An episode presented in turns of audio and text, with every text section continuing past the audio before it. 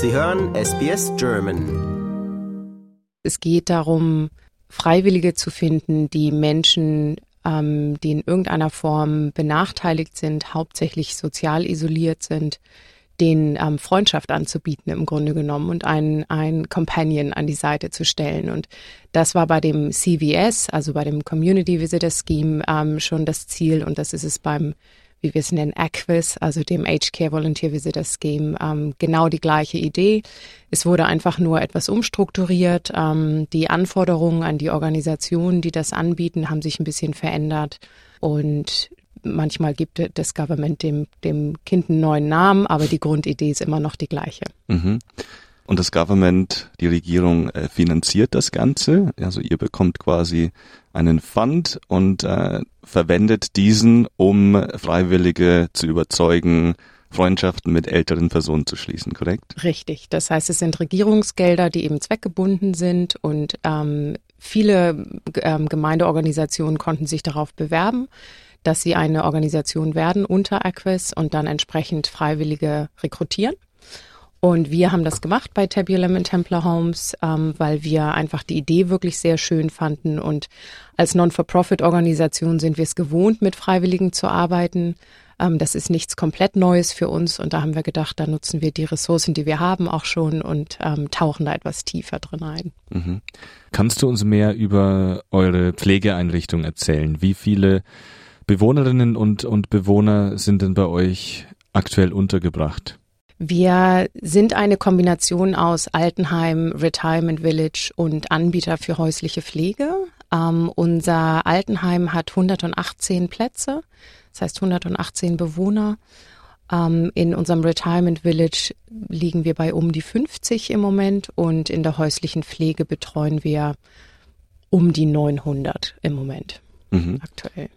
Und äh, mit eurem deutschen Background, deutschsprachigen Background, ähm, hast du da Zahlen für uns, wie viele Leute denn aus der deutschsprachigen Kultur, aus dem deutschsprachigen Raum stammen? Ja, wir haben eine deutsche Geschichte, die ganz natürlich irgendwie dazu führt, dass wir immer noch sehr attraktiv sind für die deutsche Gemeinde, was toll ist, weil wir das auch sehr hochhalten ähm, und feiern. Ähm, und wir haben immer noch im Altenheim bestimmt 85 bis 90 Prozent deutschsprachige Bewohner. Das sind nicht unbedingt ähm, alles Menschen, die in Deutschland geboren wurden, mhm. ähm, aber eben die sich zur, zur deutschsprachigen Gemeinde dazuzählen. Und in unserem Retirement Village ist es die überwiegende Zahl. Das heißt, da liegen wir über 90 Prozent deutschsprachige Bewohner. Wow. Also es ist immer ja. noch eine sehr große Gemeinschaft. Ja. Zurück zum äh, Scheme.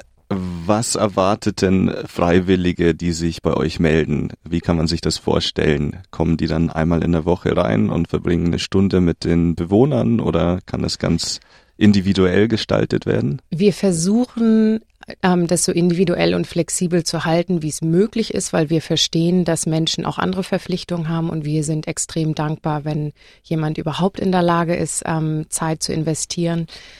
Allerdings muss man dazu sagen, weil es Regierungsgelder sind, gibt es natürlich gewisse Vorgaben. Mhm. Das heißt, eine der Vorgaben ist, dass wir 20 Besuche pro Finanzjahr erwarten.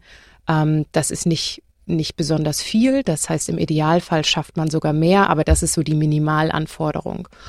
Und wir haben sowohl Freiwillige in unserem Altenheim, das heißt Menschen, die wirklich rauskommen in die Einrichtung und dort Menschen besuchen, sind jetzt aber ganz aktiv auch nach der Suche, ähm, auf der Suche nach Freiwilligen, die Menschen besuchen, die häusliche Pflege erhalten, das heißt Menschen in ihrem eigenen Zuhause. Mhm. Und den Vorteil, den die Freiwilligen haben, wenn sie das über uns machen oder eine der vielen Organisationen, die über Aquis arbeiten, ist, dass sie einfach einen Partner an der Hand haben. Wir kümmern uns ähm, um das Training, was sie brauchen. Wir sind zur Verfügung für Fragen oder Sorgen.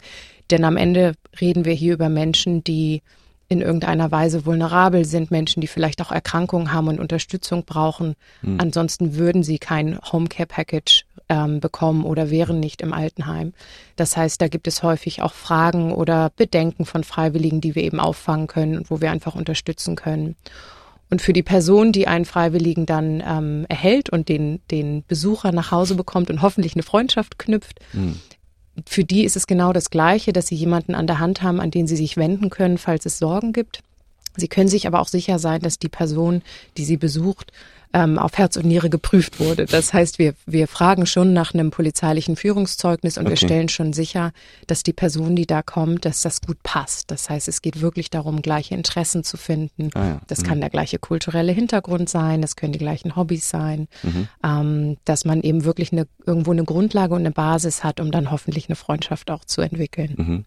Also man muss sich wirklich bewerben dann. Also man hat dann so, ein, es gibt so eine ein Art Vorstellungsgespräch. Genau. Ja, genau. Es gibt ein mhm. Interview, wo mhm. wir herausfinden wollen, was so die Intention ist für den Freiwilligendienst und was eben ähm, die Interessen sind, damit wir dann unseren Freiwilligen bestmöglich mit den Menschen, die die teilnehmen möchten an dem Programm, ähm, matchen können. Also es gibt ja. einen, mhm. einen Matchprozess, in dem wir eben schauen, wie die Interessen zusammenpassen. Mhm. Jetzt hattest du angesprochen, dass natürlich in häuslicher Pflege und, und generell ältere Menschen ja sehr isoliert leben. Es hat eine Umfrage, eine kürzlich veröffentlichte Umfrage hat ergeben, dass sich äh, jüngere Menschen, Jugendliche und junge Erwachsene zwischen 12 und 25 Jahren in Australien am einsamsten fühlen. Jetzt dachte ich mir, das wäre doch eigentlich ein perfektes Match, wenn man diese Zielgruppe nimmt und wirklich ähm, gezielt anspricht, um, um dann mit dieser älteren Generation, die sich auch einsam und isoliert fühlt, matcht, oder? Absolut. Also wenn man zwei Gruppen hat, die ähm, aus ganz unterschiedlichen Gründen vielleicht auch das Gefühl haben, sie haben so ein bisschen den Kontakt zur Community verloren vielleicht, mhm. gerade natürlich auch über die Corona-Zeit, ähm, dann ist es natürlich naheliegend, dass man sagt, warum bringt man dann nicht genau diese Gruppen zusammen? Unter Equis muss man sagen, auch da gibt es wieder eine Regulierung. Ähm, man kann nur Freiwillige annehmen, die 18 oder älter sind. Das heißt, wir brauchen Menschen, die volljährig sind, was aber natürlich auch in diese Zielgruppe noch reinpassen würde, dann ja. bis 25. Und mal abgesehen davon, dass man, dass man mit der sozialen Isolation ähm, dann hoffentlich helfen kann. Beiden Altersgruppen ist natürlich dieser Intergeneral Exchange ähm, auch ganz, mhm. ganz wichtig und etwas, von dem beide am Ende auch zehren und eben lernen können. Da gibt's viele Studien dazu auch ähm, und, und viele interessante Berichte, wie bereichernd es ist, sich eben nicht nur in seiner eigenen Altersgruppe aufzuhalten, sondern eben auch ähm, mit Jüngeren oder Älteren sich zu beschäftigen. Ja. Und das bringt mich zu einem sehr spannenden Punkt, denn ältere Menschen mit einem linguistisch und kulturell diversem Hintergrund neigen im Alter oftmals dazu, in ihre Muttersprache zu verfallen. Richtig. Kannst du uns da ähm, von deinen Erfahrungen berichten? Man, man merkt immer wieder, dass ähm, viele Menschen mit zunehmendem Alter so den Drang haben, wieder so ein bisschen zurück zu ihren Wurzeln zu gehen und dieses ja. Bedürfnis, ähm, man kennt das vielleicht auch selber, dass man anfängt, wieder in Erinnerung irgendwie zu schwelgen, ähm, wie war es denn früher und ähm, dass man wieder an, an Kindheit denkt und dass man irgendwie diesen diese Verbindung zu seiner Kultur wieder sucht. Hm. Und das, ich glaube, das ist was ganz Natürliches, ähm, was, was den meisten Menschen passiert und was dann aber dazu noch kommt, ist, dass wir viel beobachten bei Menschen mit Demenz, dass die wirklich ihre englische Sprache verlieren und zurückgehen ähm, in ihre Muttersprache, was dann bei uns eben in den meisten Fällen Deutsch ist. Ja. Und also auch wenn die schon seit 50, 60 wenn, Jahren in, genau. in also Australien die, leben? Die haben ja. mehr Zeit in Australien und im englischsprachigen Aha. Raum verbracht als im, im deutschsprachigen Raum. Und ähm, trotzdem verfallen sie dann eben ähm, in ihre Muttersprache. Und das ist nicht die Regel, das passiert nicht bei jedem so, aber es ja. lässt sich bei sehr vielen beobachten und ist wirklich ähm, sehr spannend. Und umso wichtiger dann auch nochmal, dass man eben Menschen aus genau diesem kulturellen Kreis zur Verfügung hat, die mhm. da unterstützen können und, und ähm, helfen können. Und da kann es manchmal so einfach sein, wie du sprichst einfach die gleiche Sprache. Mhm. Ähm, und das hilft dann schon. Ja. Ja, du hattest angesprochen, die Corona-Zeit war eine sehr schwere mit den ganzen Beschränkungen und besonders hart getroffen hat das ältere Menschen in Altersheimen.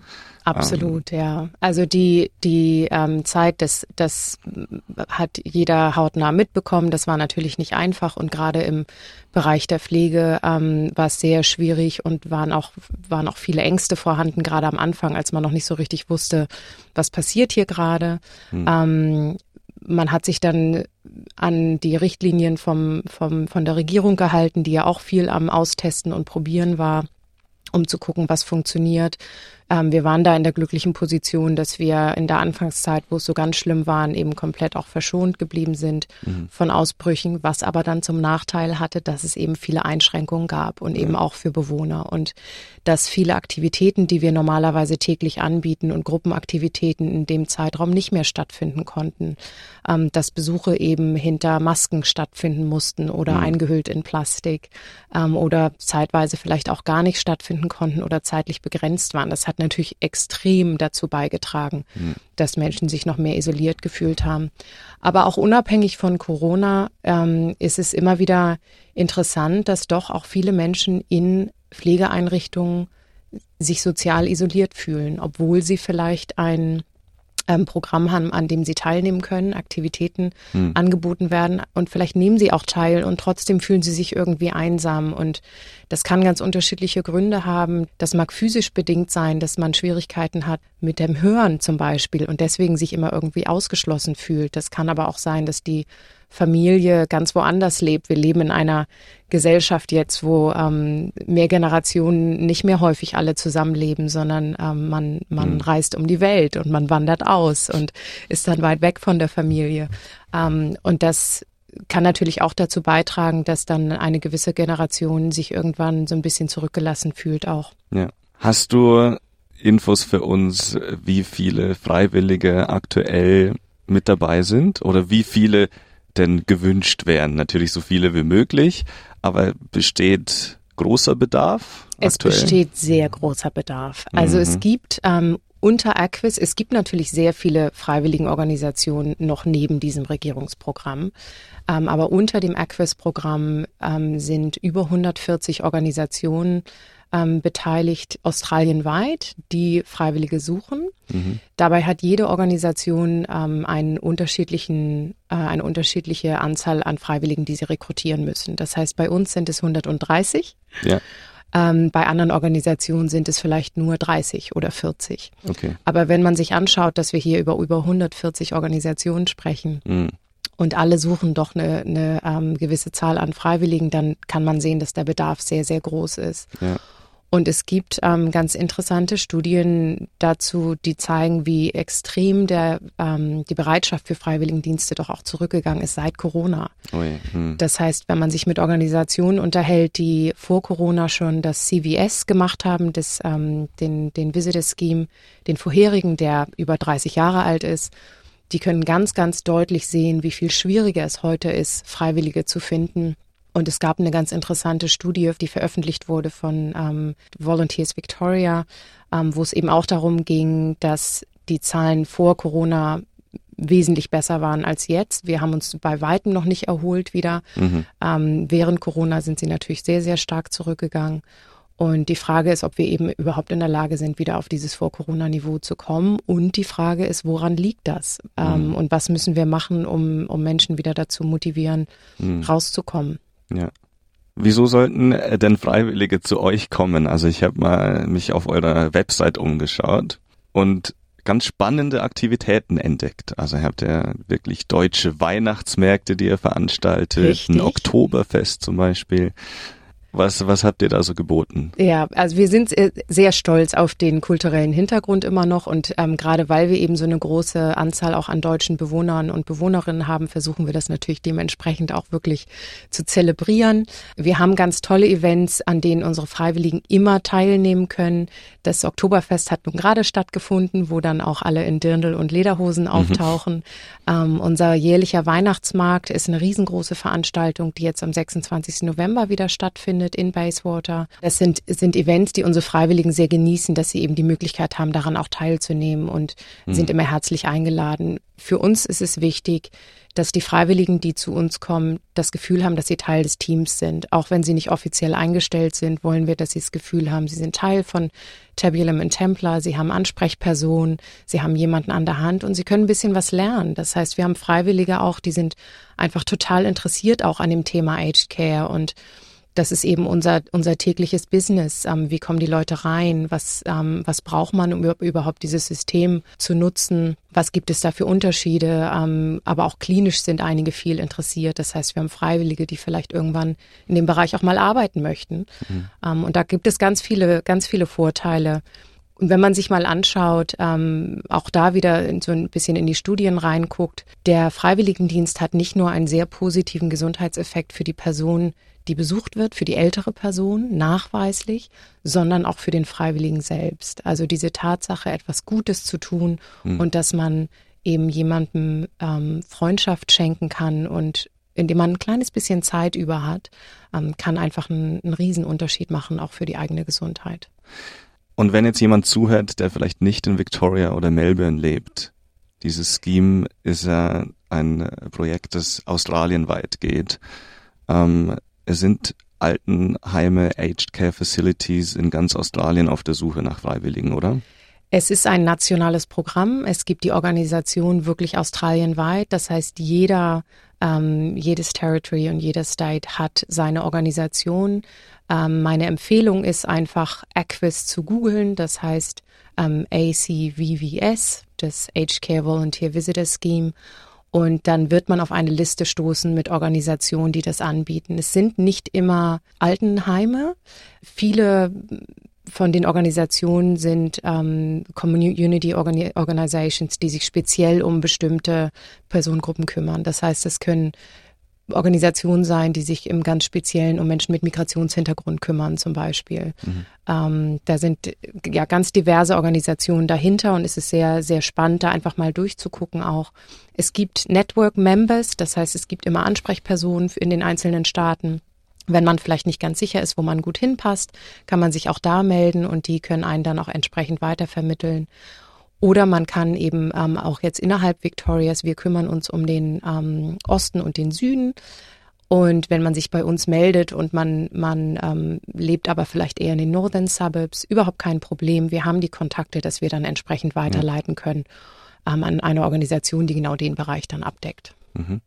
Vielen Dank, liebe Lisa, für deine Zeit und diese wirklich spannenden Informationen und ganz viel Erfolg und Glück weiterhin, dass ihr auch ganz viele Freiwillige findet und äh, ich hoffe, dass dadurch äh, tolle Freundschaften entstehen, tolle Verbindungen und ähm, viel Erfolg. Vielen Dank, danke. Liken, teilen und kommentieren Sie unsere Inhalte bei facebook.com/sbsgerman.